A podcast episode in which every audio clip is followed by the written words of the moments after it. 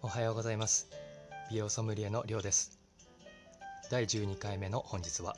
自分の長所の見つけ方というテーマでお話ししたいと思います。謙遜が美徳とされる日本人の弱点に自分の長所をはっきり言えないあるいは自分の長所がわからない人が多いということが挙げられると思います。今このラジオをお聞きのあなたは自分の長所を人前で堂々と言うことができますか？間髪入れずにイエスと答えることができなかった人はぜひ今日の内容を参考にしていただければと思います。自分の長所を知る上でまずめちゃくちゃシンプルなのは仲のいい人に聞くという方法です。ただこれって何か聞きにくいことないですか？せめて就職活動中で自己分析してるんですっていう大義名分があればいいですけどある程度社会人を経験している大人からすれば「ねえねえ私の長所って何やと思う?」って改まって聞くのはちょっと恥ずかしくて躊躇しちゃいますよね。そこでおすすめなのがあなたが好きな人を褒める習慣を身につけることです。大事なことなのでもう一度言いますね。あなたが好きな人のことを褒める習慣を身につけてください。え？なんでそれが自分の長所を見つけることにつながるの？とクエスチョンマークが頭に浮かんだそこのあなたにより詳しく解説していきますね。すでにご存知かもしれませんが心理学で偏方性の法則というものがあります。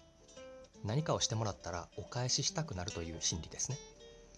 例えば誕生日にお祝いしてもらったら相手の誕生日にも何かお返ししたくなるとかあるいはバレンタインにチョコレートをもらったらホワイトデーのお返しを考えるとかいうあれですちなみに僕は一番青春真っ只中の高校3年間におかん以外の誰からもチョコレートをもらうことができなかったので、えつい最近まで偏方性の法則を知りませんでした。とまあ僕の自虐ネタはほどほどにしておいて要はね先にあなたから好きな人を褒めることでこちらから頼んでもいないのにお相手があなたのことを褒め返してくれるということです。あとは先日放送した第8回目のラジオ謙遜は自己肯定感を下げるというテーマの中でお伝えした通り褒め言葉を上手に受け取ることができればあなたはあなた自身の魅力をどんどん発掘できるというわけですね。さらに副産物として得られる